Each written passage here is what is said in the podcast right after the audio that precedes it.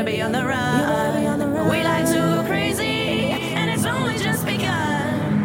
If you have to wake up early, You better hide or roam.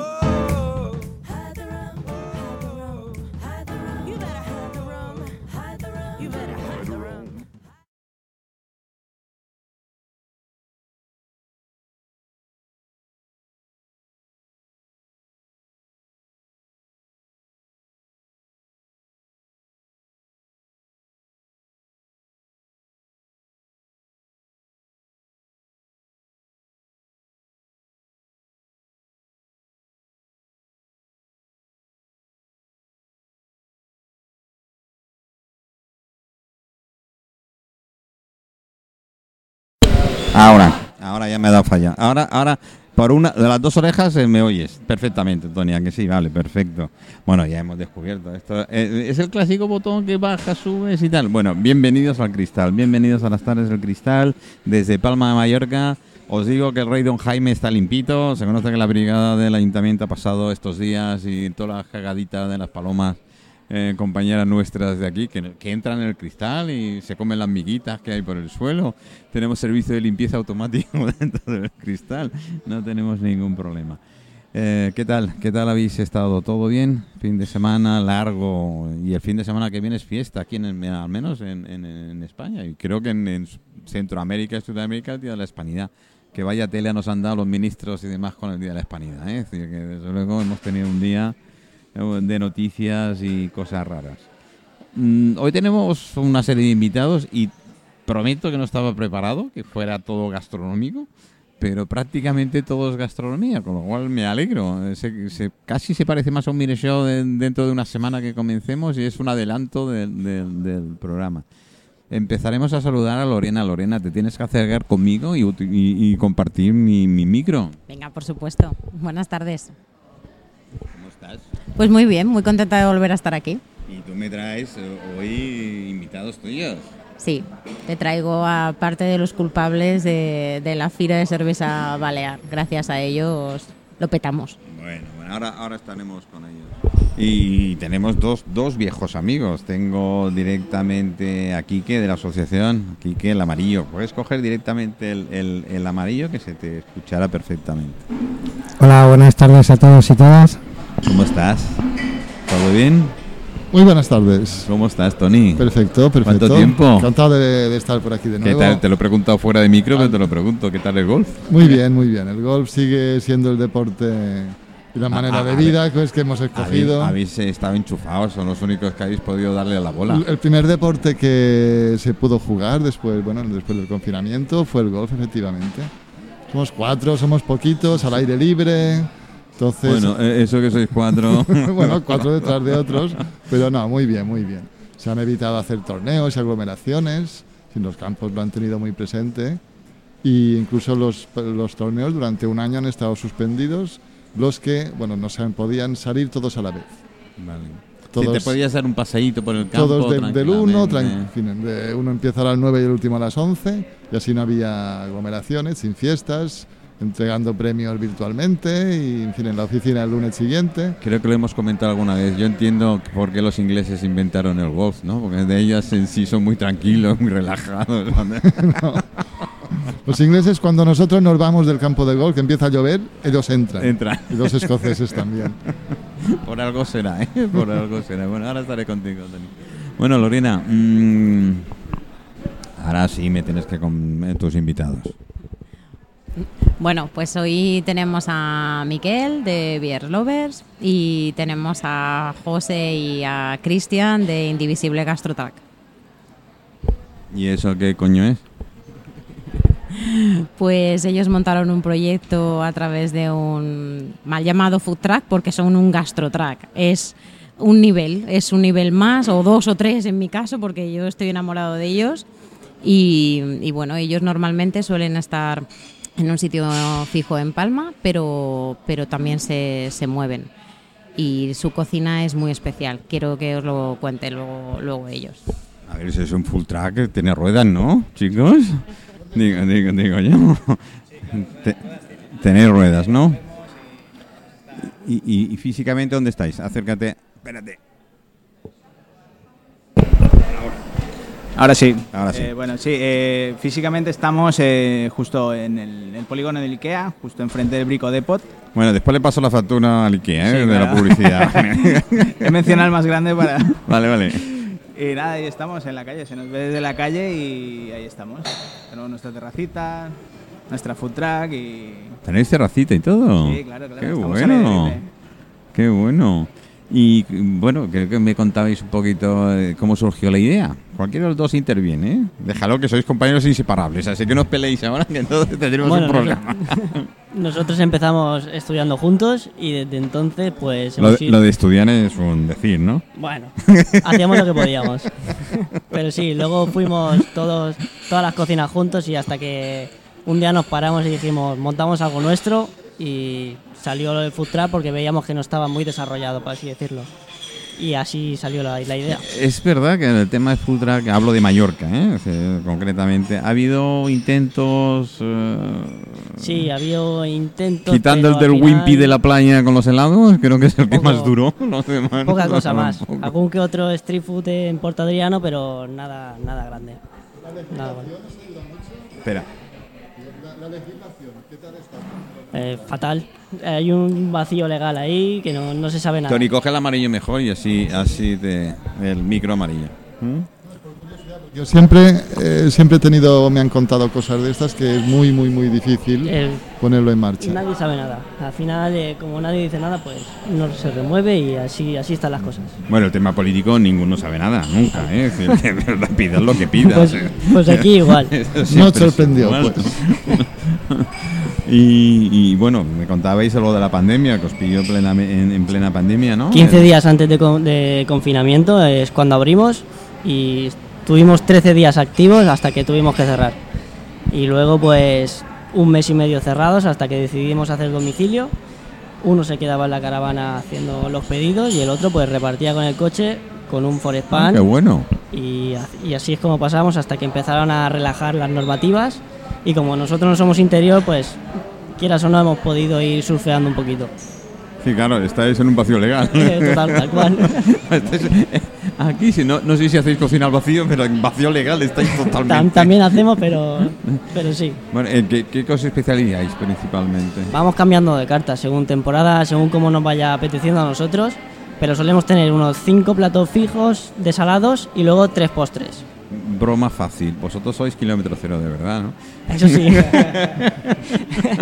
Bueno, al final nos gustan los ingredientes de todos lados.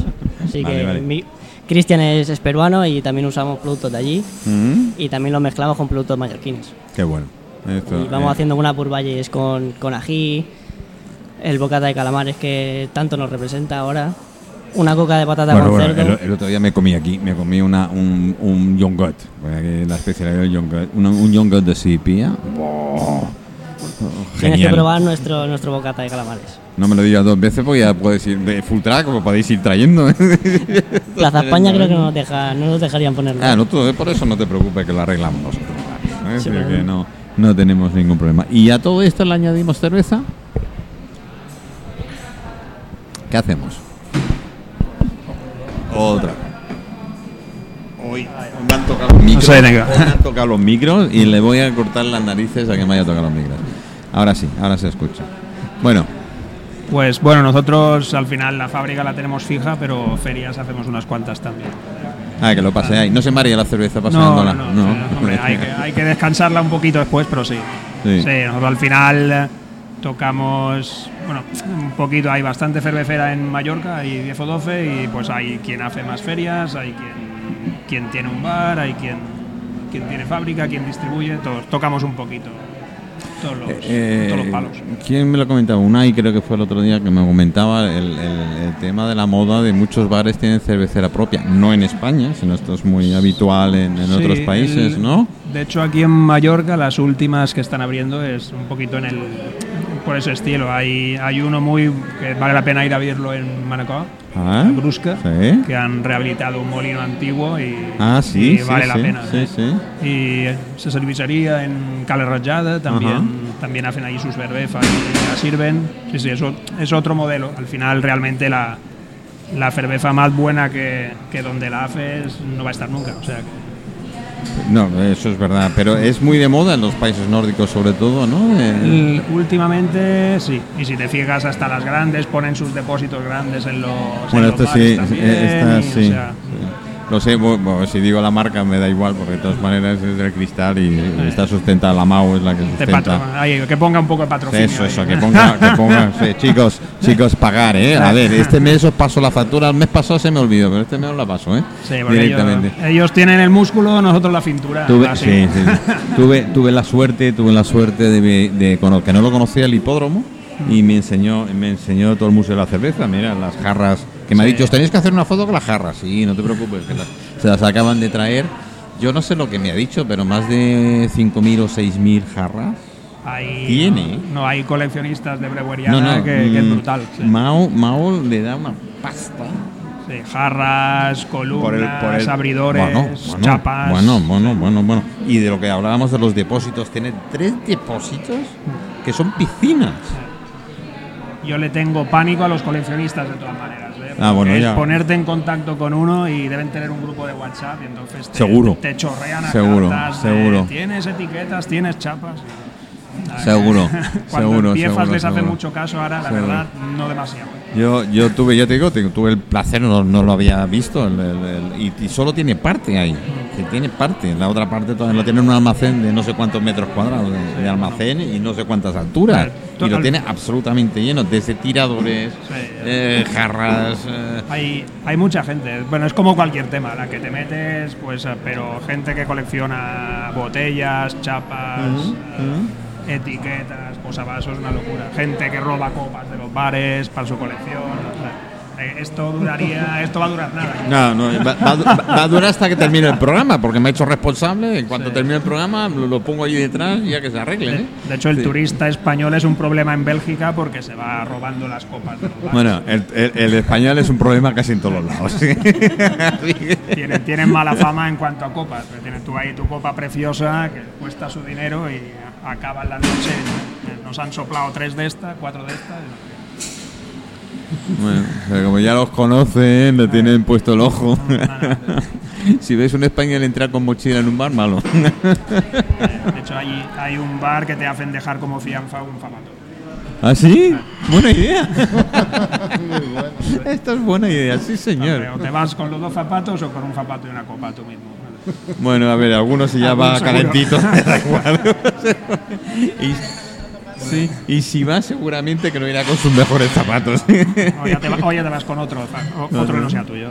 Sí, la verdad es, es que sí. Bueno, tú estuviste en la feria Sí, muy bien la feria. y ahora que no nos escucha nadie, eh, ¿qué tal? Pues mira, muy bien, a que no nos escucha o aunque nos escuche, ¿eh? porque normalmente no, nosotros no somos protagonistas de ninguna feria, estamos ahí los últimos de la fila. Y la verdad, por ser protagonista una vez, un lujo. No estamos acostumbrados que nos mimen y nos miman. Sí, porque se celebró el Zika Sí. y la, y la primera feria eh, artesanal. Ahora me van a corregir porque no lo tengo. Lo de la primera le están dando muchos palos porque Sí, la verdad es que es, es la primera fira de cerveza artesana De balear de Campicafort. Es verdad que se han hecho más, obviamente, y no le quiero quitar a nadie esa... No te quise corregir cuando me lo dijiste, el primer encuentro con la mujer me va a dar de leches hasta la identidad, así que dije, "Mm, ya se lo diré a otro. Pero eso es, entonces siempre hay que poner la coletilla de en Campicafort. Oh, qué especiales soy los de Campicafort, ¿eh? yo sé, yo los cerveceros... No, no, A ver, cerveceros. Sí, sí. No, y, no, y lo del FICA también está muy bien. Porque, Hombre, traer una cerveza interna una, un encuentro in- sí, porque realmente internacional. En, en cualquier eh, aspecto cuesta un montón traer cosas a Mallorca. porque logísticamente es un, es un rollo. Entonces, que trajeran aquello, la verdad que también hace gracia, porque al final todo se hace en Barcelona, en Valencia, no sé dónde, y aquí todo lo que no sea Sota Caballo y Rey, de turismo y esto, no, no se hace. Bueno, os tengo que decir que este año no sé qué ha ocurrido. ¿eh? Debe ser que lo de, lo de la pandemia ha abierto la mente a alguno que otro. Pero se van a celebrar una serie de congresos de aquí a, diciembre que nunca se habían celebrado y de un nivel eh, bestial. Nosotros mismos, bueno, estamos con uno que es eh, un congreso internacional, es el tercer congreso internacional de Julio Verne, que yo no sabía ni que existía una asociación internacional sobre Julio Verne. Y está la Asociación Hispánica, que es el que ha creado el Congreso, lo, lo- lo hace en Mallorca ahora a principios de hoy, precisamente en el último hora de hoy, sale la última página, sale su presidente, que además es mallorquín, es decir, es de aquí, de la sede del... del- de- del- del- no sé cómo llamarles, pero bueno, eso. De Julio Verne, la Asociación de Hispánica está en Mallorca. Y, y trae de todo el mundo. Es que al final hacemos bastante cosa aquí, lo que pasa es que no nos sabemos vender. La Eso conclusión es. que he llegado yo, ¿eh? porque al final Eso es. Rascas un poquito y hay, A hay mí uno cuan- que tiene no sé cuántos cientos de higos, a Montserrat, eh, el, el 3.000 higueras que no hay en todo el mundo. Hay todo el tema de Segorrada, no sé qué, pero después no, yo creo que no nos sabemos vender. Tienen que venir de fuera a vendernos, A ya eso es colmo. Ya no, y ahí te doy la razón. A mí cuando me dijo este hombre, me vienen de Japón, de Rusia, de, de Estocolmo, de Estados Unidos, digo, a ver, ¿que vienen a Mallorca? ¿Por un tema de Julio Verne? Dice, sí, sí. Y además, grandes expertos y conocedores de la de tal. Y además, como mm, el póster que hemos hecho para las redes sociales, corre... mm, rumores no, pero sí mm, hay algo de cierto de que Julio Verne escribió parte de su obra en Mallorca. O hay una serie de referencias porque escribe en una de las novelas eh, de los viajes, describe muy bien el casco antiguo. Es decir, para, para, para, para describir el casco antiguo ha tenido que estar. Difícil que te lo transmita otro. A no ser que tuviera un negro, los famosos negros que escriben para otro, que pudiera ser, ¿no? Pero bueno, eh, y en uno de los ilustres de sus libros, pues, pues por esto, que, me lo explicó en tres minutos, dije, madre mía, yo ni idea, pero un congreso, vale. Eh, FICA, otro congreso internacional. Ahora de la de sostenibilidad, también se celebra aquí con a nivel internacional de turismo sostenible. Oye, no sé qué ha pasado, o la pandemia nos ha mejorado en algo. Eh, a ver, No. a ver. Ten- Tenemos Palacio de Congresos para algo. Eh, eh, para cobrar algunas comisiones, ¿no? Digo yo. ¿No? No, no me hagas así, Lorena, que me- no me deje, no, no me deje. Veo que nadie está de acuerdo conmigo. ¿eh? No, no, sí. Algo debe pasar, algo debe pasar. Me parece que el Congreso está, o estaba, eh, porque alguien legalmente además está, se ha ido a juicio, no, no, no me miréis así, no estoy, no estoy sacando ninguna noticia, ya me gustaría sacar una, una exclusividad, pero no lo es, es decir, que esto hay, y es verdad que eh, está, está no valorado. Aparte tuvieron la poca vista de dejar el presupuesto inicial en el cartel durante años. Eso es para que nos acordáramos lo que nos había costado. Al menos, al menos quita el presupuesto inicial, pero bueno, ahí estaba, ahí claca, Sí, recordando sí, el, sí, el pufo, o como Yo, se llame. yo- yo creo que alguno de, de la constructora o de la concesión lo hizo a propósito de decir, eso es para que se acuerden del el sobrecosto que ha tenido que ha tenido el palacio. ¿eh? Yo, yo antes de antes de hacer Ferbefa era jefe de obra, Vale. constructora, y la verdad eh, ahí, ahí había muy buena faena hecha por según quién realmente. Bueno, hay trabajos que no se notan, ¿eh? Son muy fructíferos, ¿eh? Son muy fructíferos. Bueno, la verdad es que sí. Bueno, ahora sí que voy con Quique. Yo tengo ganas, después de ir con, con don Antonio, con, con Tony. Eh, Quique, coge el, el- el amarillo directamente y cuéntame Muy buenas tardes. qué vamos a hacer en el... Bueno, pues eh, estáis todos y todas invitados el próximo día 18 de octubre, el lunes, en las bodegas Suau de Pon de Inca, eh, famosa y emblemática destilería de aquí de Mallorca. Y que- bonita la instalación. Una bonita. pasada. He visitado muchas destilerías y tiene un encanto especial por ese sentido tradicional que tiene y ese método ancestral de fabricación de licores. No solo fabrican el famoso brandy, que no tiene nada que envidiar a los de Jerez, eso es un debate que podemos hablar durante Bueno. horas. Sí, es como los cavas catalanes, extremeños o de La Rioja. Exacto. Mm. Bueno, aparte de fabricar ese maravilloso brandy, también tienen su licor de hierbas y tiene una ginebra muy especial, también tiene un ron llamado jungla. Bueno, una pasada que os invito a todos los que tengan la oportunidad, ya que se pueden visitar gratuitamente las bodegas, que visitéis con los amigos estas bodegas que vais a tener. A ver, voy a matizar a Kiki ¿eh? me corregirá. Visitar. ¿vale? Visitar, no visitar. cata, ¿eh? no vais a tomar chupitos porque no. Bueno, como la mucho, hora que la eso es, como mucho, a lo mejor te, te- te podrás catar alguno. no tómelo, porque la gente dice visitar y dice, ah, a chupito gratis. no, vale, broma aparte y matizando.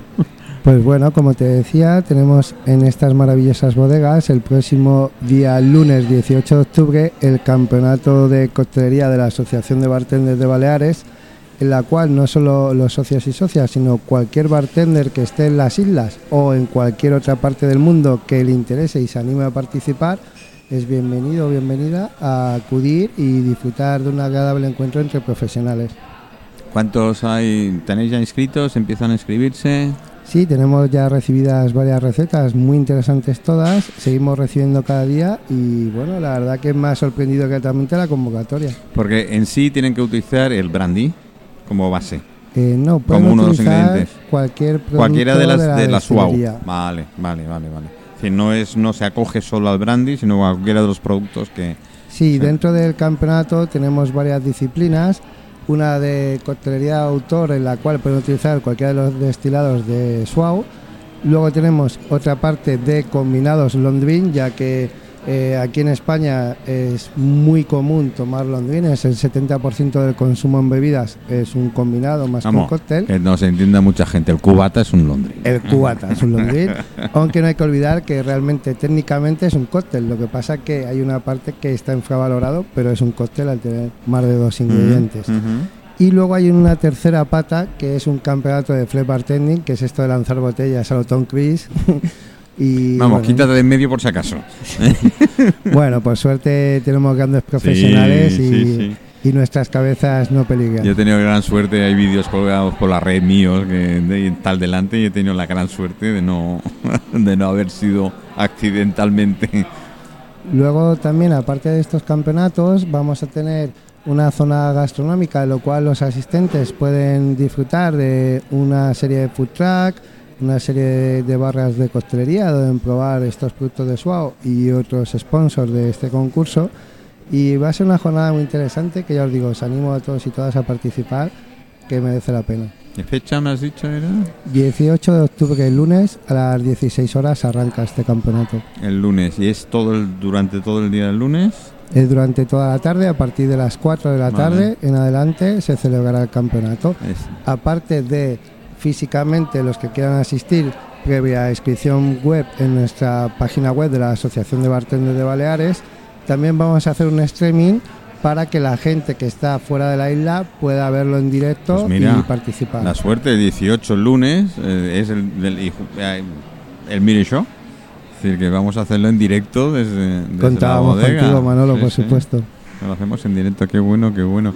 Eh, y hablando un poquito de la asociación, ya sabemos todos que el señor Barea, Antonio sé que nos escucha y nos sigue, eh, pues ya ha dejado paso a, Juan Antonio, que precisamente mm, no podía venir hoy porque si el pobre hombre siempre le cambio de turno a última hora y tal.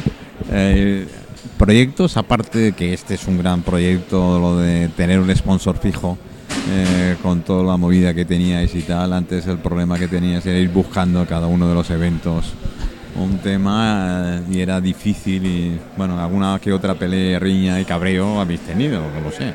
Bueno, al final es un cambio generacional que por supuesto el señor Barea ha estado muchísimos años al frente de la asociación, a lo cual todos los socios le debemos grandes cosas porque ha hecho grandes avances.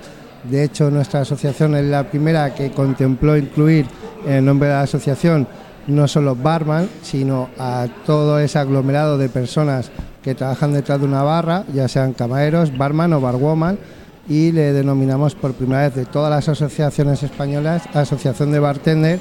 Este anglosacismo, ahora que está tan de moda, todas estas palabras anglicanas que tenemos ya incluso dentro de, la Real Academia ya contempladas, ¿no? Y fuimos la primera asociación gracias al señor Barea y unos grandes adelantos, al cual por supuesto le debemos mucho.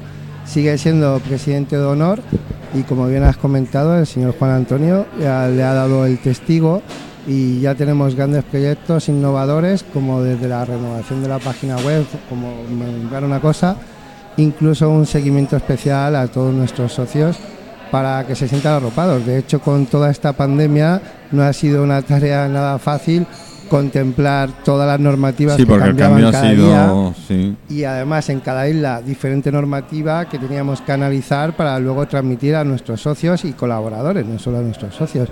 Por lo tanto hemos tenido que aprender de leyes, aunque seamos más de cócteles, pero bueno, todo se agita la Bueno, coctelera y sale un gran resultado. eh, Quique, míralo. A fin de cuentas, los que hacen la ley lo meten en una coctelería, eh, lo agitan y lo que sale. ¿eh? y, y- y ya Luego está. del micrófono te cuento una anécdota de esta mañana. bueno, bueno, a ver si me entiendes. Puedes contarlo. no tengo ningún problema. Eh, bueno, vosotros, eh, a ver, habéis tenido un gran presidente. Bueno, habéis tenido un gran presidente, tenéis un presidente de honor, pero tengo que decir que Miri Shaw gana un gran contertulio, porque ahora tendrá más tiempo y no tengo, no tengo excusa. Ya me lo ha dicho. Miri, Sí, ¿no? además ya sabes que Varea encantado de hablar Ah, todo me lo lo que dijo quieras. directamente. Tú cuenta conmigo que yo ahí estaré. Eh, Así que lo sé, lo sé que, que vendrá, qué tal. Bueno, ahora hablaremos un poquito más. Pon un po- poquito de música y después voy con. Tengo hambre, me ha entrado hambre. Entonces es que. a ver lo que nos cuentan, nos cuentan directamente aquí los del full track. Que esto del full track. eh, bueno, ha, ha habido diversos intentos. Habéis ido una puñetera vez, en serio. Cala, ¿eh? Porque.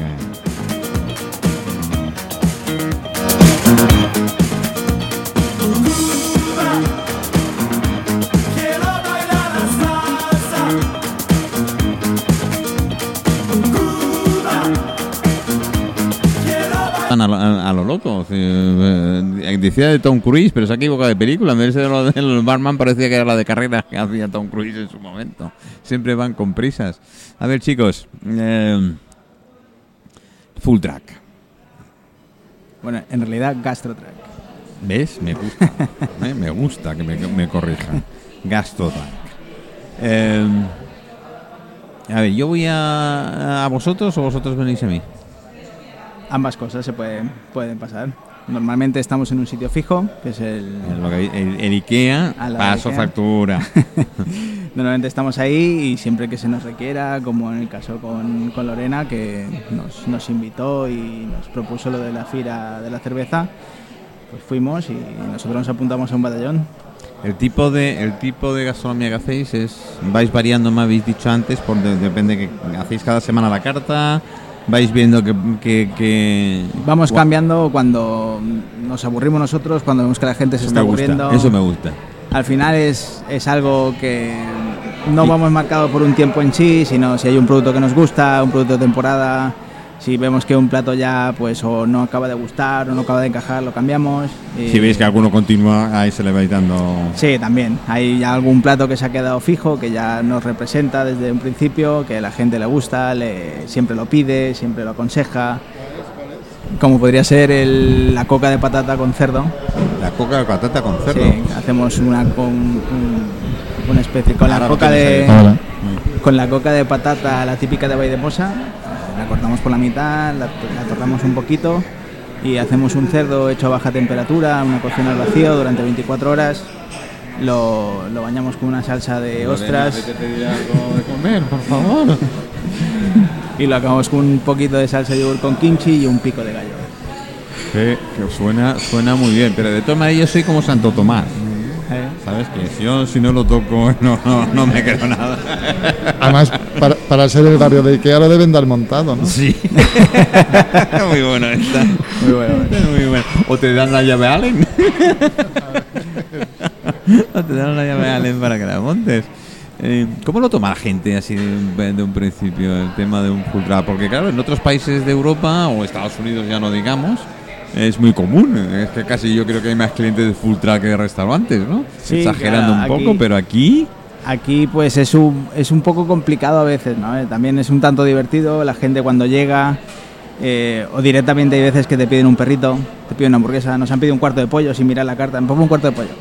Porque es lo que la gente, es lo que Está directamente... acostumbrado. Sí, es lo que está acostumbrado, es lo que directamente asocia, ¿no? Entonces, nosotros no tenemos fotos, nos han aconsejado siempre tenéis que poner fotos, No. para que no ponemos fotos, No, no, no. lo que queremos es que la gente se acerque y nosotros explicarle a la gente. Entonces, una vez que le explicamos, hay gente reacia que dice, "Bu, yo no creo que me gusten. Y viene con su pareja, a lo mejor vienen a- eh, aconsejados por su pareja, mira que el otro día comí aquí. Y nos ha pasado que nos han dicho, "Mm, yo no quiero nada porque seguramente no me va a gustar. Se sientan, comen, lo prueban, empiezan a comer otra cosa, piden otra cosa, se piden la carta, vienen dos veces más por semana, traen a sus amigos. Y al final es simplemente cambiar el chip de la gente que en una food truck o en un concepto de comida callejera se puede hacer algo mucho más allá de, de lo que estamos acostumbrados a ver. Bueno, en Estados Unidos hay grandes chefs Exactamente. que están trabajando en full track. ¿eh? Correcto. Y además con, con un éxito brutal. Es decir, que este es el preconcepto que no solemos tener de las cosas antes de. Sí, suele claro. ocurrir, ¿eh? Sí, nos pasa mucho y bueno, al final vivimos con ello y nosotros queremos explicarle a la gente, nosotros al final muchas veces viene la gente y dice que, no sé, ¿qué me aconsejas? Algo rápido, así. Entonces, casi siempre vamos a, a la coca de patata. Eh, esta es otra, ¿no? Es decir, Sí. que asocias el full track a. Sí, algo rápido. Algo Algo rápido. rápido, algo muy rápido, ¿no? Sí, bueno, al final pues...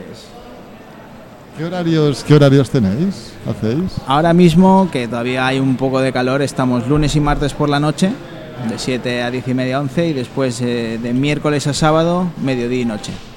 El único día que cerramos es el domingo. Y después vamos a donde nos inviten, porque han hecho un torneo de pádel, o hemos ido a Sillot, hemos ido a Campicafort, eh, creo que la semana que viene tenemos una boda. No, esta semana tenemos una boda. un poquito más. Esta semana tenemos una boda, la semana que viene tenemos otra salida. La verdad es que no. Tendréis el divorcio seguramente, así que coger la tarjeta de la boda. Ya, ya se celebra. bueno, oye, yo Están ello. el miércoles tengo una de preparación de funerales y tal. Es decir, voy a preparar el mío. Digo, pues ya vente a la radio y, y lo preparamos juntos en, en el micrófono. Yo no lo sabía, ya había el tema protocolo. Hombre, en Estados Unidos y en otros sitios es muy habitual, ¿no? Pero parece ser que esta mujer lo prepara de una manera muy cachondo. Es decir, que Sí. eh, te pone banda musical, pero en plan eh, rock y, y- y- Bueno, la verdad es que divertido, Tony. Pues yo te contaré que hace, se ve que hace más de 80 años, la moda en Mallorca era el día que nacía un hijo, lo apuntabas a la compañía de seguros para el Sí, funeral. Eso sí me acuerdo. Y yo tengo una madre con 86 años que desde el primer día está pagándose el funeral. Sí, me acuerdo. Hay que, pagar, hay, hay que pagar los muertos. Yo, yo acuerdo- y yo era me como una tradición, el que podía Sí, sí, pagaba este, este recibo. Esto me acuerdo. Oye, que hay que pagar los muertos. No, no comeremos, pero pagar los muertos tenía que pagar los muertos. Que viniera el de los muertos a tu casa y te dijera tu abuela, es el señor de los muertos. Claro, y tú claro. eras pequeña y decías, yo no le abro la puerta. Ni loca, vamos. Pero eso era así. Yo, yo es que todavía me quedé cuando venía de Inglaterra y tal y veía que el señor, que además era un poco. normalmente. Imagínate. Y decía, no, ese es el señor de los muertos, digo. ¿Ah? vale, pues el de los muertos. Pero bueno, ahora se. Bueno, ha, ha renacido, digamos. el- Tu, el- comercial es un rockero. eh, Vale, vale. ha, ha venido esta mujer súper, además a través de un compañero de Pedro Prieto, me dice, oye, tengo una invitada para ti, digo, pues a la leche. Digo, sí, eh, prepara funerales y además te prepara la comida, pero en plan funeral, es decir, te hace cosas con formas y tal. Hasta el ataúd, si tienes la cama, la, la mesa principal son ataúd, directamente, digo, pues de coña. Vamos para allá que esto me interesa. Y la tengo el jueves. Tenía que estar hoy, pero no, no le salió. Supongo que no, no, salirle un muerto suena mal, ¿verdad? Funeral. le salió algo Una, imprevisto. una fiesta funeral. Una fiesta y tal y me dijo, bueno, pues nada, pues el jueves la, la- la tendremos la tendremos aquí. Pero ves cómo cambian las cosas, es decir, que antes y lo de la comida, ¿qué, Tony? Que antes era un funeral y comía todo bueno. Cristo. Pero esto, bueno, yo Cuando viví, se hacía el velatorio en, en, en- en la casa, yo viví dos años en República Dominicana y ahí son nueve días de fiesta, ¿eh? Lo tienen muy claro. Disfrutan todo y- menos el y- muerto. Y la familia, y la familia del fallecido es el que ofrece todo. Sí, sí, es una tradición y obligación, te diría. yo. Bueno, y es que me, me acuerdo, me acuerdo aquí cuando venía en verano y coincidía en la calle, porque claro, aquí ahí la calle en Sorrapiña, pues era como ver- en vez de en, en- en horizontal, sí, mejor dicho, en vez de en vertical era en horizontal, todos los vecinos iban y tal, cuando había un fallecido, pues iban a la casa Sí, sí. y tal. Y, y era darle comer o merendar o lo que subiera, y además se preparaba por la mañana, bueno, tal, muy... Joder, es una cosa que... Bueno, pues esto en plan moderno. Velatorios gastronómicos. Pues eso. Mira, otra vez el full track ahí. no, no os doy ideas que os tendré que vestir de Habrá, negro. habrá que estudiarlo. habrá que Ah, estudiarlo. es, es una de las ideas. Vosotros os desplazáis. La ventaja. Que es una de las ventajas que, que podéis tener. Oye, ya la gente. Bueno, me comentaban eh, precisamente los, los de aquí, eh, tiene concesión en, en- el cementerio y los bares del cementerio y tal. dices, una burrada. Si no te puedes llegar de cuatro a cinco enterramientos diarios que hay normalmente en cada uno de los cementerios y tal, y el consumo es. Además que mm, esto es como las bodas de la iglesia, que la gente no se va al acto, se va al bar. Claro. En espera Claro. de que acabe el acto. Claro, para dar el pésame a la gente. Por eso algunos, algunos párrocos dijeron, "Ah, se acabó el pésame al principio de todo. Y el que se quiera quedar a la misa, claro, después estaba vacía, no se quedaba nadie. nadie dio que el tema. Pero mira, una idea más que, que os podéis apuntar para, para el full track. Sí, sí, no, cual- cualquier idea es buena. Pues, ¿y tanto? Oye, a ver, lo malo es que se levante el muerto y os pida un perrito. Esto, es- esto sería buenísimo. Esto, esto, esto sí que sería marketing. ya podríais venderlo. Bueno, a ver, yo en la tumba familiar que tengo en la calle Jesús, en el cementerio de Palma, he pedido una línea wifi. Sí, me van a instalar una línea wifi. Tú- Por si acaso. No, no, ni por si acaso, yo estoy seguro. Tú imagínate la cara de sorpresa que se van a llevar mis amigos cuando les manden un WhatsApp de la gente.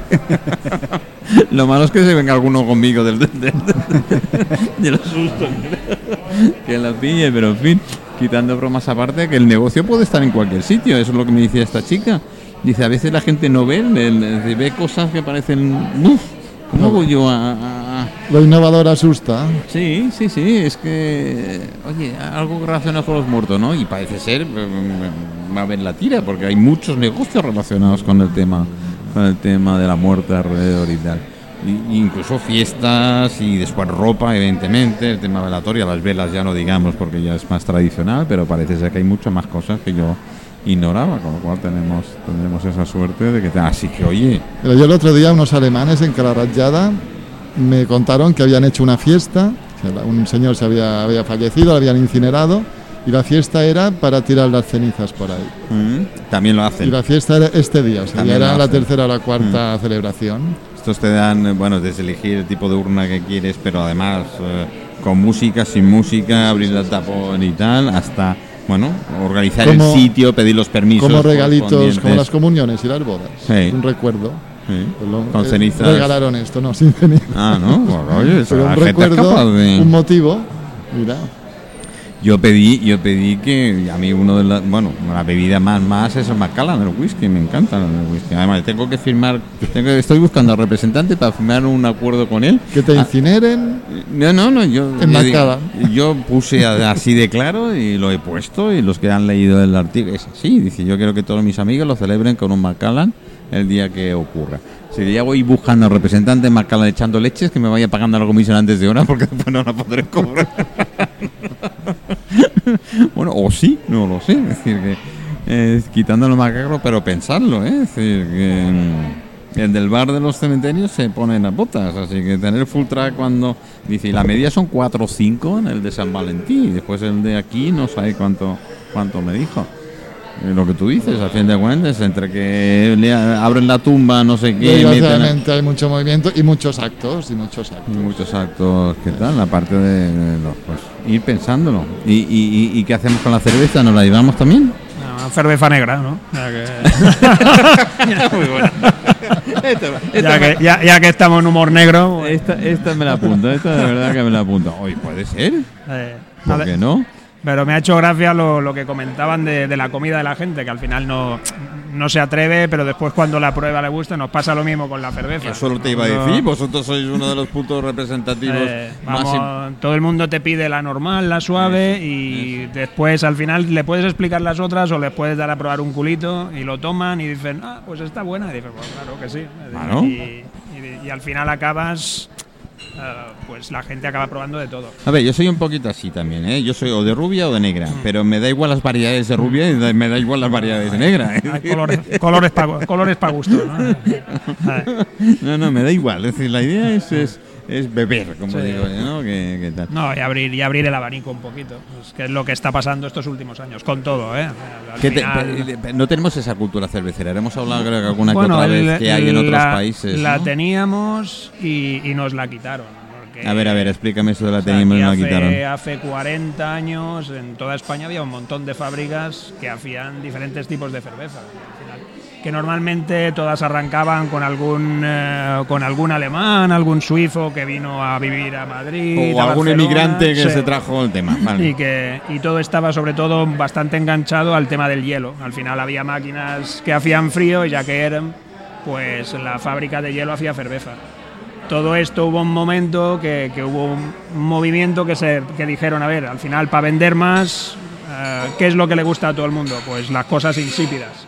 De la cuanto menos gusto tenga, más fácil. Ese fue el pensamiento. Entonces hemos hecho unos 30 años de, de vamos a quitar variedad, vamos a quitarle gusto, vamos a hacerlo muy bebible, pero, pero Sin soso, sabor. sin Mm. y ahora se ha vuelto a dar la vuelta y ahora nos vamos. Pero no, hemos, no estamos inventando nada, estamos recuperando cosas que ya Bueno, es que teníamos. si nos si lo analizas a nivel de general, todo el tema de tecnologías, costumbres y tal, somos más vintage que otra cosa. De lo que estamos bueno. haciendo es recuperar Es una vuelta, final. recuperar una serie de Y cosas ahora que estamos recuperando aquí cultura cervecera que tuvimos, que perdimos y que ahora recuperamos. Nunca teníamos, nunca tendremos la cultura cervecera de otros países, como ellos no tendrán la cultura del vino, por ejemplo, que tenemos nosotros. Pero, pero sí que se va igualando. Aquí todo. tampoco tenemos mucha cultura del vino, No, ¿eh? en- producimos mucho vino, pero no Bueno, de, de- cultura a cultura. De hecho, esto es al final Eh. las bodegas es un tema, porque siempre estamos diciendo que hay más cultura del vino, pero al final se vende más cerveza. Sí, Entonces, sí, sí, Oye, sí. que ya está bien con el rollo de la cultura del vino sí. si al final después Yo no se tengo, vende. tengo que decir, tenemos a Lorena aquí, pero lo tengo que decir claramente. Es decir, aquí todo el mundo es experto en vino, pero a nadie le gusta el vino en un momento dado. ¿eh? Se tiran más a la cerveza. Sí, no, tú ah, ahora, ahora vas afuera y a ver cuántas jarras de cerveza y cuántas copas de vino hay. Claro, es verdad. Sin embargo, el extranjero sí. eh, el Tony. extranjero se toma su copa de vino. El vino es para comer, la cultura mallorquina al menos, Sí, como el- cultura el- el- es para comer. el tosi- No el es para irte a- de vinegro a la hora de comer. Es, No es como ni refresco, ni vermú, ni, ni en otra hora. Pienso- yo lo he visto, ahora todo cambia y todo se desarrolla, pero pero, es cierto. el origen sí, es este. mm, Es, eh, es como la cata de vinos eh, y la cata de cervezas. Una cata de cervezas tal cual lo habéis hecho. eh, yo, la verdad, pocas, bueno, pocas no, ninguna.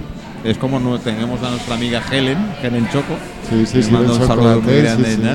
Eh, ha montado el primer centro de catas de chocolate en Madrid. Es el único que hay de momento que se sepa en Europa. Claro, tiene todos los grandes eh, mm, productores del cacao a, de- a sus espaldas, pero a ver, mm, piensa, eh, ¿cómo ibas a catar una cata de chocolate? Bueno, ella dice cacao, porque Pero catas... todo se va especializando. Pero el- al final lo que pasa que pasa con todo, con el chocolate, con el café. Ha habido, se uniformizó todo, se igualó todo y ahora pues se está volviendo a abrir el abanico. Los cafés igual. eh, ahora vas a, molienda, a los bares que Sí, tienen su sí. torradora, que hay diferentes cafés y de repente te das cuenta que el café es afrutado, no, no es aquello, el socorrat, es torrefacta. Mm. muerte.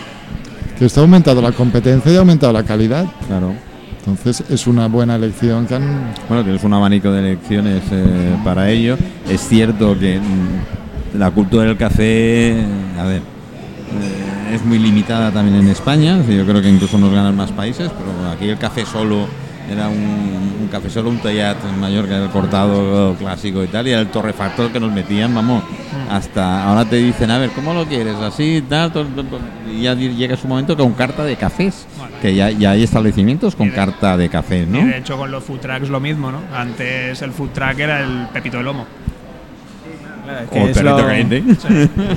Eso es lo que hay que empezar a, a cambiar en la gente, la, la- la idea que tiene de las cosas preconcebidas de esto es así, sota caballo rey, hay que cambiar un poco, hay que cambiar un poco eso. Bueno, pero si, el que, por ejemplo- ah, perdona. Perdona, perdona, perdona. que tenemos a, a cocinero chef y a cervecero artesanal. El tema de los maridajes con cerveza hay que volver a potenciarlo, porque es verdad que hay cocineros, hay los que lo, que lo hacen, como se dice, pero mm, yo era de las que decía, como mal decía Miguel, no me gusta la cerveza. No, es verdad, no me gustan todas las cervezas, me gustan algunas. Y ahora que he descubierto las artesanales, muchas de ellas, eh, mi mente se va, se va y empieza a pensar, oh, pues con este plato, con este. Entonces, yo creo que ahí también tiene que volver a. Volvemos a lo mismo, a las sinergias, a volver a trabajar juntos y volver a traer esas experiencias que las ha habido y, la- y las hay. De hecho, nosotros la- el maridaje que más nos ha funcionado es un plan mallorquins. Entonces hacíamos Ah, nosotros tenemos una cerveza de trigo estilo belga que tiene un poco de piel de naranja, Ujú, cilantro, entonces un ujú. poquito cítrica y la hacíamos con ensaladilla. Mm. Después teníamos una rubia con un puntito amargo y, y esta la hacíamos, eh, normalmente la hacíamos con, con algo de sobrasada. para. Después tenemos una tostada y esta ya la hacíamos en en champiñones, por Mm, ejemplo. Después mm. tenemos una un poquito amarga y le ponen pica pica. Y después tenemos una negra y aquí o con ensaimada de chocolate. O, y la verdad es que al final Algo grasiento. Sí, te entra. Ah. o- Yo con el mismo plato le puedes maridar dos cosas. Un trocet de porsella, me está entrando hambre, pues eh, puedes intentar ahí darle más contundencia y hacer una cerveza así tostada fuerte, o le puedes intentar quitar un poquito y darle acidez o darle amargor. Y al final el mismo plato, eh, según lo que le pongas al lado, también, le, también te da otra sensación. Sí, sí, ese es, eh, bueno, pero eso es lo que hemos dicho. Es decir, estamos acostumbrados a- a- a- al vino, como directamente, y bueno, para la carne no sé qué, para el pescado no sé cuánto, para qué tal. En fin. Eh, pero es un tema social, ¿no? Realmente el vino es, es como un estatus. Sí, sí, sí. El día que haya cervezas que te cuesten 500 euros o 300 euros, Ah, a de lo hecho, mejor las- se podrá comparar mejor. el La- tema. las hay, lo que pasa que el- la, la- la cerveza tiene de bueno que es una cosa más social.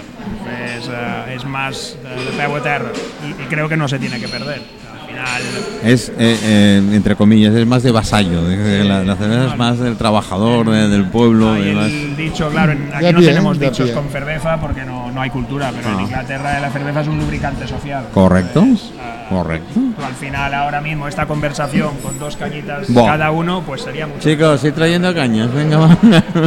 Que luego, iba a hablar, luego iba a hablar de esto. Es como el wifi, aumenta la comunicación. Ah, sí. Sí, estamos entre nosotros. Facilita la comunicación. Pero es, es, mm, bueno, la, la gran variedad, ayuda, está ayudando es mucho la gran variedad de cervezas que estamos o estáis sacando. ¿eh? Eh, es mero hecho, las grandes marcas, y ahí tenemos una y tal, están intentando No, sí, eh, sí. a- a hacer cosas, ¿no? Que de hecho es, es curioso que el, el movimiento de cerveceras muy pequeñas ha hecho que al final se movieran las grandes, que hasta ahora no se movían. Yo al final siempre, siempre digo que compara los anuncios que hacían hace 5 o 6 años, que Sí. la cerveza era Sí. Sí, gente guapa pasándoselo bien, y ahora te está hablando un tío del lúpulo que lo busca por Filipinas y se ven maltas cayendo. O sea, todo esto hace 5 o 6 años, o 7 o 8, que el tiempo pasa muy rápido, ni, ni te entraba en la cabeza. No. Y todo era mediterráneamente, fiesta, cla, cla, cla. Y, la Y está cambiando. Sí. Está cambiando, ¿eh? Yo te digo, cuando uno de los grandes monstruos empieza a hacer cosas nuevas, iba haciendo cuidado, ¿eh? Es decir, ponte... Le he puesto el ejemplo antes, nosotros con el tema radio, cuando hablamos con Juanjo y esto, ya salir de Canal 4 en un momento dado, dijimos, a ver, si las grandes como A3 Media, eh, el grupo, eh, están tirando para el streaming, están, están dándote los contenidos en bolsa, tú puedes elegir lo que quieres y tal, y cuando quieres y tal, porque el ritmo de vida que nos lleva es este.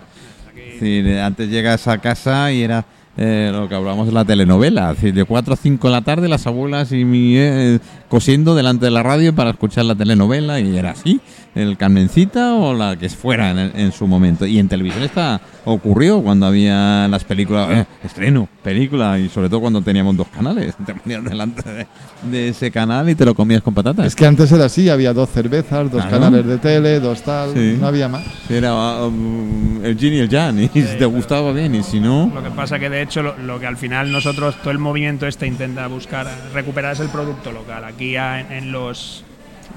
todo el mundo se acuerda de Dorada Balear, de Oh, Rosa Blanca, la Rosa Blanca, hacía que ahora aquí, sí, de sí, sí. Prips, o sea que al, al final realmente aquí se fabricaban, se llegaron a fabricar hasta 20 millones de litros, o sea el 40% de lo que se vendía aquí ¡Wow! estaba hecho aquí. Esto ahora es inimaginable, o sea la, la fábrica que había ahí camino al aeropuerto. Sí, que era famosa. bueno. Bueno, eh, esto se, De se Lord, perdió porque lo compraron, la compraron Club del Campo cuando no era Club Campo y Estrella Damm, después se la quedó Estrella y después se la llevó como todo, como se han llevado Coca-Cola, como Sí. se ha llevado Pepsi, Sí.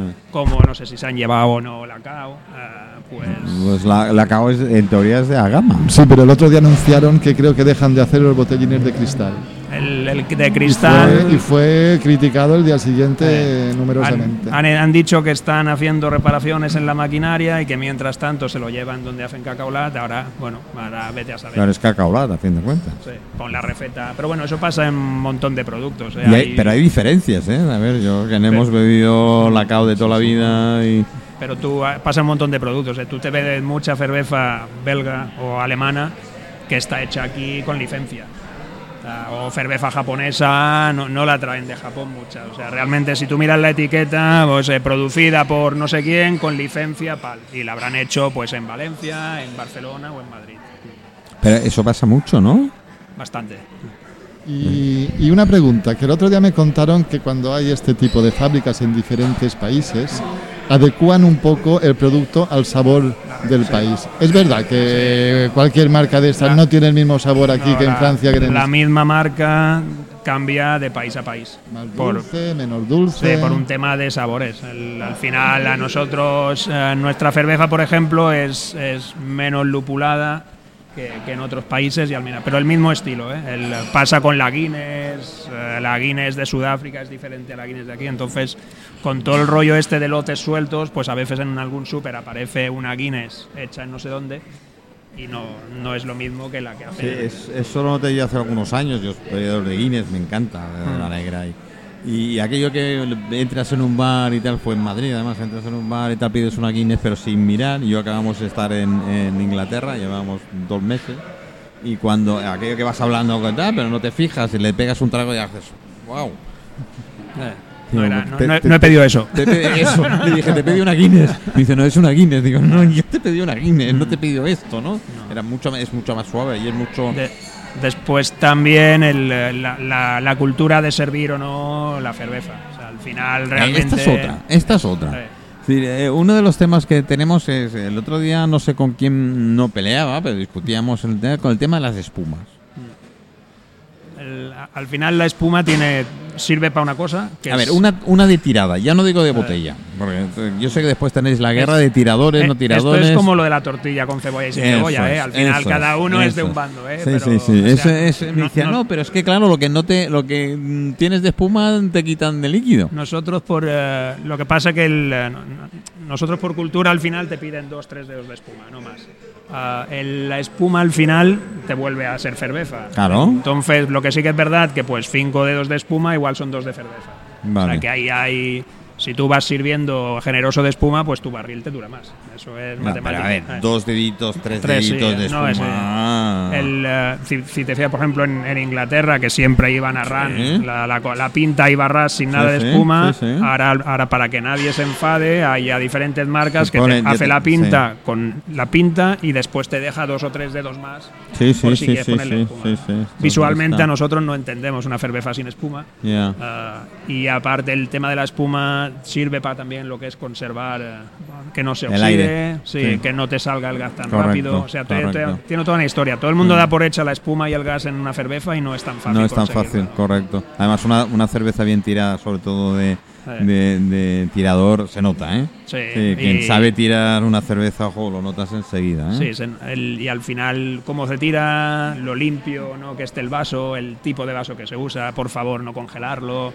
Y Esta es otra, ¿eh? Cosas de estas, Esta es porque al final te pilla todo el gustito de la- del congelador. Y Esta si has tenido otra. al lado el, Ahí- ahí el- el- el cerdo hecho durante 24 horas, pues eh, Lo- tendrá lo un pilla, gustito a barbacoa. Sí, pero bueno, siempre la excusa es que le demos un toque especial Sí. la casa.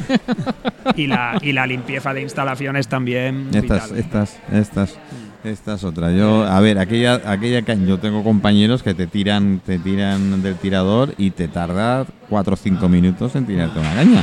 Pasa que est- esto no al final no se entiende, porque nosotros no tenemos paciencia para Ya, aguantar. eh, Claro, está, tú claro. pides una caña y lo ves al tío ahí adornándose y dices, oye, que te Sí, sí, la no, caña". pero es que tira la caña, se va, está haciendo otras Eh. cosas, pasa, vuelve a coger, bum bum, se vuelve a acercar a la copa, vuelve a tirar, lo vuelve a dejar y tal, y después te pega la corona al final, Eh. que es el del tal, pero no tenemos paciencia. Bueno, tenemos paciencia y a lo mejor ha- harían falta dos camareros más para tirar bien la cerveza. Bueno, esta es otra. de siempre. Bueno, esto es- mira, aquí eh, tengo que eh, poner un punto a favor de, de la familia Rubén, el hipódromo. Eh, tú te tiras la cerveza. No hay, no hay eh, camareros. Tú te vas y de todos los tiradores que hay, tú coges y te pones tu cerveza. Y además todas las veces que quieras. Con lo cual, yo sé si es rentable, pero desde luego el negocio le ha funcionado, ¿eh? Lo que después ves auténticos desastres también. Ya, ¿eh? ya, pero bueno, ve- ve- veo, veo que le ha funcionado, veo que le ha funcionado el tema, porque ahí está, y, siguen expandiéndose, con lo cual. Tendrán que hacer lo mismo con el food truck, que tú te cocinas ahí. a ver qué pasa. Bueno, lo del full track, lo del full track, eh, más uno te habrá dicho, eso lo sé hacer yo. Bueno, no, O- no, o te- tan- o te miraba así con la cara. no tanto como eso, pero sí, sí no se creen que lo hagamos todo ahí. Porque gente, gente del gremio, gente que, o cocineros o compañeros, tal, son un poco escépticos de decir, no, Pues que no lo hacéis todo aquí. Con un compañero no se lo crea, no quiero ver bueno. lo que hacen en su casa, ¿eh? No, porque a lo mejor la gente se piensa que mm, lo llevamos a casa, hacemos cosas en casa. Yo creo que si después de estar todo el día en la futra llevo cosas a mi casa para hacer. Eh, No, esto es como llevarte a los deberes de la escuela. Claro, por eso. Entonces, lo hacemos todo ahí, nos apoyamos con un, con un cocedor a baja temperatura, pero hay gente que dice, ¿pero en serio lo hacéis aquí? Sí, pero si hacéis comida de restaurante, digo, pues se puede hacer. Se puede hacer y es difícil, tienes que estar bien organizado, tienes que ser muy... Bueno, vo- volvemos a lo de antes. En Estados Unidos hay chefs, con, incluso Claro. con estrellas Michelin, que trabajan pero- en full tracks y tal. Y porque es una, es una costumbre es una costumbre eh, mental de que te eh, no tiene por qué ser diferente. Exactamente. Y si encima lo que tú dices, has dicho antes, ¿no? Lo pruebas, mm, ah, mm, vuelve a probar. mm, Claro, a sí, sí. los amigos. Sí, nos Oye, y para el tema de cumpleaños y fiestas y tal, ¿vais? Nosotros estamos abiertos a todo. Nosotros hacemos cualquier cosa. Este llegarán lejos, ¿eh? Lo de la full track ya sé por qué. Nosotros todo lo que sea- haréis caminito. Todo lo que sea movernos, hacer, promocionar y, y movernos a nosotros nos gusta. Bueno, bueno, bueno, bueno, la verdad. A ver, lo- espera. espera Sí, Tony, sí. ahora. Sí, de hecho ahora tenemos a, a- tenemos una chica contratada, está ella ahí, yo en cuanto Nada, salga de aquí voy para allá. ¿Y Eh, hacéis eh, comida para llevar también? Sí, puede- pueden pasar a buscarlo. Estamos mirando a ver cómo entramos en las plataformas eh, de delivery porque es complicado, son precios poco abusivos, te piden mucho porcentaje de caja. Entonces hay que mirar bien cómo lo hacemos. Eh, entendemos que es, es el presente, hay que estar ahí porque es otro, es otro escaparate importante que, en, la, que la gente se fija, porque hoy en día yo además también soy así, yo un día que estoy cansado en mi casa, pues quiero desde el sofá pedir lo que quiero cenar, que me lo traigan y despreocuparme. Pero también entendemos que no todo vale, no es, no es porque sí subo los precios, porque no quiero asumir el costo, y nosotros entendemos que como mejor te lo puedes comer es in situ. Que lo quieres comer en tu casa, bien. Pero claro, de repente te subo un porcentaje del precio porque yo no quiero pagarle a la típica empresa delivery X. Pues al final es un poco pues, ética de, de cada uno.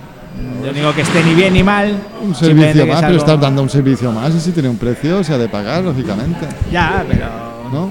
hay que estudiarlo porque tú, por ejemplo, el bocata de calamares que te lo comes en, en donde estamos, en Torre Mariona, y te lo tomas crujiente, calentito enseguida. y tal, te cuesta Eh, X y en, en tu casa te cuesta Es que- más, simplemente por el hecho de que te lo estás comiendo en tu casa, Y ya ver. no es tan crujiente, ya no es está tan crujiente y tal, y al final es difícil. Ahí, ahí veo yo veo esa parte negativa del delivery, ¿no? Es decir, que sobre todo si no has ido al sitio a comer. Es decir, una cosa es que tú seas cliente habitual, seas cliente habitual de- del full track y algún día porque yo qué sé, eh, no, Porque te te quieres, no, quieres salir de la casa casa o no te apetece o tienes los amigos y el fútbol en casa y no quieres salir, pero ya sabes la diferencia porque has probado Claro, claro. el, el tema. El, el problema viene cuando lo pides sin haber ido al food. Entonces es cuando dices, ah, qué cosa más, más mala, insípida, lo que sea, ¿no? Es decir, El indivisible no lo hacen bien, entonces. Claro. Ese, ese es el,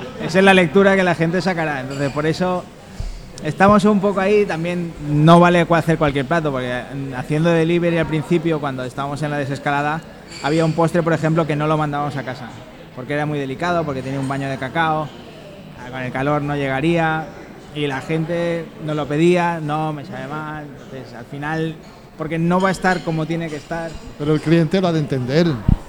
Ya, Tú pero. le explicas esto así lo entiende el- segurísimo. El, cliente no lo entiende porque a Ah. lo mejor yo lo compro, pero se lo voy a dar a mi mujer. Y yo le digo, mira, esto lo he comprado aquí. Y mi mujer va a decir, vale, pues es- esto no está bueno, porque está medio derretido y tal. A ver, si ya y, y mi mujer directamente va a asociar de decir, es que en este sitio esto lo hacen mal. Entonces, para Sí, sí, evitar... pu- puede ser contraproducente. Claro. Entonces, hay cosas que sí, por ejemplo, si tú te pides una hamburguesa en cualquier sitio, pues sabes que no te va a llegar lo bien que tiene que llegar. No, Bueno, si es una de las bien. grandes cadenas llega igual, da, da, Sí, da- eso sí, da- eso da sí, lo mismo tiene- donde la de. Tampoco exiges tanto, seguramente. Sí, sí, seguramente. Ah, no, pero bueno, no- no es lo mismo. Eso fue el éxito de las pizzas. Ajá. Eso fue el éxito de las pizzas, llevar a casa y tal. De todas maneras, a ver, si tú pruebas una auténtica pizza, pocas veces la pedirás a casa. ¿eh? Claro. Eso ese crujiente, ese cru cru, que no. Claro, no- bueno, también, eh, también entendemos que hay que introducirnos ahí porque porque mueven gente, eh, la gente cada vez. Bueno, yo os doy una idea, ¿eh? Después cobraré los derechos de... eh, ¿Se llama? ¿Cómo se llama lo de cobrar derechos? Bueno, es aquello de que si os van pidiendo y alguno hace, pues porque hay fútbol o algún establecimiento, oye, anunciar a toda la calle, eh, que estamos en esa calle, donde plazáis hasta la calle y todos los vecinos vayan. Línea Claro. para Como- llevar. Es, mira. eh, solo me puedes pedir hasta. Nosotros nos pasa lo mismo. Nos piden, oye, eh, quiero montar un tirador en, en una fiesta. Y quiero ponerte la dipa, una cerveza así muy lupulada con mucha espuma. Ellos sabemos que según quién no la va a poder tirar. Entonces, no, esa no te la vendemos. Eh, Nosotros para ti tenemos esta, esta y esta. No, que yo quiero la otra, dice, no te va a salir bien. Ah, me vas a llamar porque va a salir mucha espuma, entonces, pues para esta Bueno, o- ocasión, o- estas. Otra que habéis dicho, oye, tampoco es mala idea. me lo- yo lo iba a coger por ahí, pero es tema línea como los autobuses. Oye, el lunes línea 1, el martes línea 2. Y vais haciendo por barrios y palma. oye, que es una idea, ¿no? Sí, sí. Habrá que hablar con la MT, a ver. a ver dice. También, bueno, ahí las comisiones son más altas que el delivery, así que tranquilo. Ahí nos van a pedir. bueno, pongo un poquito de música y ahora vamos con Tony y nos contará alguna cosilla, ¿no? ¿Eh, Tony? Vamos a ver, ¿qué queréis saber? ¿Sí? Venga, va.